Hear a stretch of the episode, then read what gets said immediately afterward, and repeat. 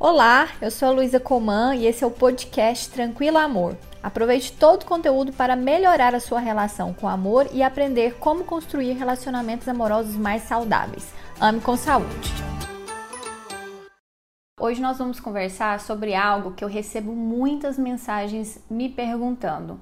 Por que será que tem pessoas que sentem que ninguém olha para elas, que ninguém tem interesse por elas? Então, gente, frequentemente eu recebo mensagens é, de pessoas preocupadas por que, que ninguém presta atenção nelas. Ou seja, pessoas que me falam que elas não têm nenhum paquera, nenhum pretendente, nenhum crush, nada. E isso frequentemente é, provoca um problema na autoestima, isso tanto de homens quanto de mulheres. E aí as pessoas começam a criar teorias para tentar entender qual seria então o motivo, né, que leva essas pessoas a ficarem tão invisíveis para os outros. Geralmente as pessoas acreditam que pode ser ligada à beleza ou porque a conversa dela não é muito legal, muito bacana, que ela não é muito inteligente. É claro que existem vários fatores que envolvem a atração que a gente desperta nas pessoas, mas eu não acredito que estes sejam os principais motivos que levam a, as pessoas a terem dificuldade de atrair novos parceiros. O que eu tenho observado é que boa parte dessas pessoas tem dificuldade de flertar. O que, que eu estou chamando de flertar, gente? É demonstrar interesse, um interesse que pode ser tanto sutil quanto um interesse aberto, escancarado em relação a outra pessoa. Essa demonstração de interesse, o flerte, é muito importante porque é a partir dele que eu crio uma possibilidade de conhecer um possível parceiro e que esse parceiro possa se transformar num namorado, num marido. E é muito interessante por que, que as pessoas geralmente têm tanta dificuldade de flertar? Porque elas sentem muita vergonha. Outro problema também é o medo de ser rejeitado. Então, quanto mais tímido você for e com mais problemas de autoestima, mais travado você vai ser na hora de flertar. Essa questão do flerte é, é, algo que as pessoas têm tanta dificuldade que hoje surgiram inclusive vários profissionais, como coaches, que vão ensinar as pessoas, isso homens e mulheres, a flertar, a seduzir o parceiro. Isso inclusive funciona. Bem, eu não sou coach, mas eu gostaria de falar algo a respeito da antropologia do amor que eu acredito que vai te ajudar muito a destravar o seu comportamento quando você tentar flertar com uma outra pessoa. Bem, a primeira coisa que a gente tem que pensar é como é que eu vou começar a flertar. As pessoas acreditam que o flerte começa quando eu me aproximo para conversar de uma outra pessoa.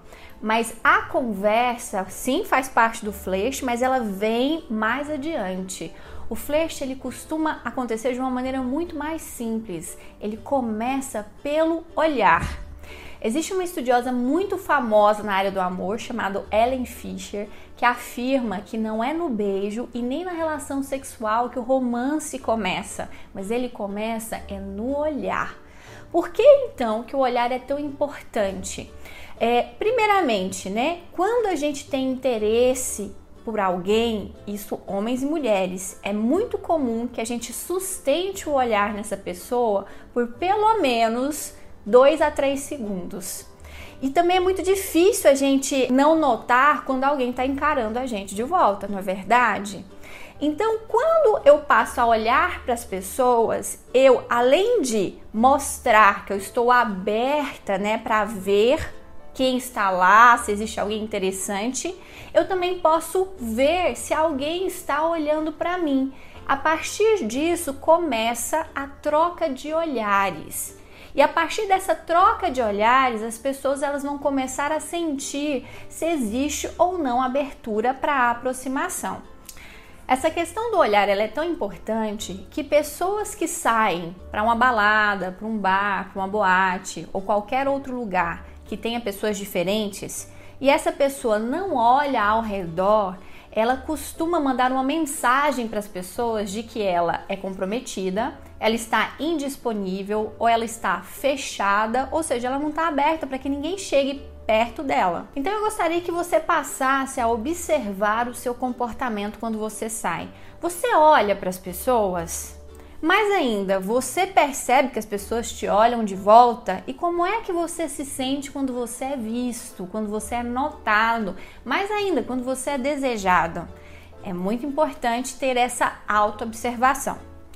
Um segundo elemento que é muito importante no flerte, depois que acontece essa troca de olhares, é o sorriso. É um segundo sinal de abertura que você dá para a pessoa de que existe um interesse. Existem dois tipos de sorriso que a gente tem que prestar atenção: um sorriso aberto e espontâneo, que vai passar a mensagem de sim, estou aberta, gostei de você, me interesso.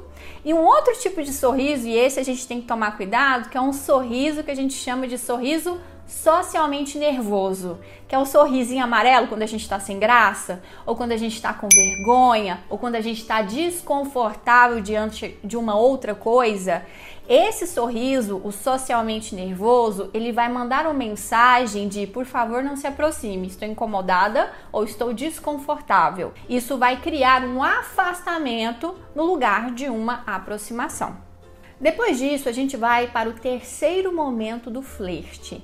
Agora sim é o momento da aproximação para iniciar uma conversa. Depois que já houve troca de olhares, já foi retribuído com um sorriso, geralmente uma das pessoas envolvidas vai se aproximar para iniciar uma conversa. Gente, socialmente, né, na nossa cultura, foi instituído que quem toma a iniciativa de se aproximar para conversar geralmente é o homem. É claro que isso já tem mudado por uma série de fatores, tá? Mas ainda assim, hoje é o mais comum que o homem se aproxime. Mas olha que coisa interessante: vários estudos apontam que, mesmo a iniciativa sendo do homem, quem começa o flerte geralmente é a mulher, tá? Como que a mulher começa o flerte? Quando ela dá essa abertura para que o homem se aproxime. Então a mulher que é muito fechada, ela não vai dar essa mensagem, né, de que você pode se aproximar, e aí pode ser que os homens não tenham coragem de chegar para iniciar uma conversa. Então isso é muito importante, viu, meninas? Prestem atenção. Então, uma vez que você chega para começar a conversar, aí que geralmente vem o pavor. E agora, o que é que eu vou falar para o outro? Eu acho que não existe fórmulas. Eu acho que é importante que você seja espontâneo e que você respeite a sua personalidade. Então, se você é engraçado, seja engraçado. Se você é mais sério, seja sério.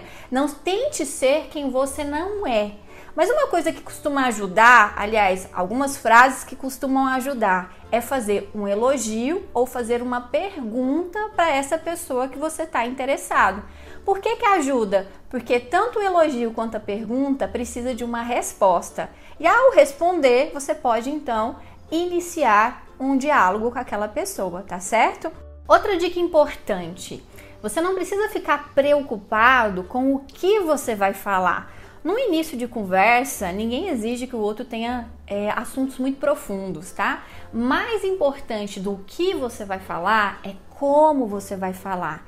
Então, você ser gentil, amável, atencioso, escutar o que a pessoa está dizendo, prestar atenção, olhar nos olhos dela e sorrir é uma forma de retribuir o flerte. Então, essa postura muitas vezes é mais importante do que aquilo que você vai conversar, tá certo? Depois disso, então, estou trocando olhares, estou sorrindo, estou conversando. A gente evolui para o quarto momento do flerte, que é o contato físico. Esse é um momento muito importante que algumas barreiras, elas são ultrapassadas, tá? Como que inicia essa possibilidade do contato físico? Com uma atitude de aproximação. Então é muito comum que nesse momento uma pessoa coloque o braço um ao lado do outro, né? Que você diminua a distância um do outro. Então, na medida que a gente vai diminuindo essas distâncias, a gente vai inclinando mais para próximo do outro, isso vai permitindo, né, que vocês se aproximem. Até que chega um momento, e esse momento é muito importante, tá, pessoal? Que você vai tocar o outro. Esse tocar geralmente é no braço, no ombro, tem que ser num, num, num, lugar que não é invasivo, tá certo? A gente tem que tocar, principalmente para uma pessoa que a gente está conhecendo, de uma maneira muito respeitosa. O toque físico, pessoal, ele manda uma mensagem imediata para o outro, tá certo? Que capta essa mensagem. E se essa pessoa tiver interesse, ela vai retribuir esse toque, seja com um olhar, seja com um sorriso ou seja com outro toque. E aí a gente tem que tomar muito cuidado nesse momento, porque se você retrai na hora que a pessoa te toca, isso também manda uma mensagem para ela de que você não está disponível, está desconfortável ou que você não tem interesse, tá certo? Então, esse momento do toque físico é um dos momentos onde uma barreira muito importante é superada no flerte. E a gente tem que ser muito respeitoso e muito cuidadoso ao longo desse processo. Depois disso, as coisas vão evoluindo para um abraço, para um beijo, para uma relação sexual posteriormente e até mesmo para um relacionamento. Mas eu gostaria, depois de todo esse processo, vocês percebem que o flash é como se fosse uma dança, que você vai aprendendo a dançar em conjunto com o parceiro que você gostaria. Algumas observações então que eu acho que, que são muito importantes. O flerte, gente, geralmente demora um certo tempo para ser conduzido. A gente demora um tempo para seduzir as pessoas. Por isso que a gente tem que respeitar esse ritmo. É, o que, que costuma acontecer que dá problema? Se você é muito agressivo ou impulsivo, né? Muitas vezes isso é interpretado como invasão. Por quê? Porque você não respeita a dança do flerte. Então, geralmente quem tem essa postura é, provoca desconforto no outro, então a gente tem que tomar cuidado. Uma segunda coisa que a gente tem que prestar atenção, que é o que mais acontece. Quando eu deixo o flerte é, como responsabilidade do outro, ou seja, eu quero que o outro flerte comigo, mas eu não vou flertar com ele, né? Quando eu coloco a responsabilidade de fazer as coisas acontecerem todinha no outro, eu vou ter dificuldades. É nesse momento, muitas vezes, que eu vou acabar me sentindo sozinho, eu não vou tendo muitos muito pretendentes e pior, você vai acabar atraindo conquistadores ou narcisistas. Por quê? Porque quando eu não me envolvo no flerte, né, eu, deixo o flerte todo pro outro, eu vou acabar é, atraindo pessoas que adoram flertar sozinhas ou pessoas que adoram flertar com alguém muito difícil, que gostam muito dessa coisa da conquista, de algo unilateral, de transformar o outro. E essas pessoas geralmente são as conquistadoras e as narcisistas, tá certo? Então a gente tem que tomar cuidado. É claro, pessoal, que com a tecnologia, com os aplicativos, algumas coisas têm sido modificadas no flerte, né? Então, muitas vezes no lugar de troca de olhares, hoje a gente tem troca de likes, né? No lugar do sorriso, a gente tem os emojis. As conversas hoje muitas vezes se iniciam via WhatsApp, mas ainda assim eles vão seguir mais ou menos esses elementos que eu estou conversando com você. Seja no mundo virtual ou seja no mundo real, o flerte é um elemento muito importante para iniciar um novo relacionamento. E quando eu não sei flertar, isso vai de alguma forma atrapalhar a possibilidade de eu me envolver com novas pessoas do meu interesse. Por isso, preste bastante atenção se você não está sabotando seus relacionamentos. Ame com saúde.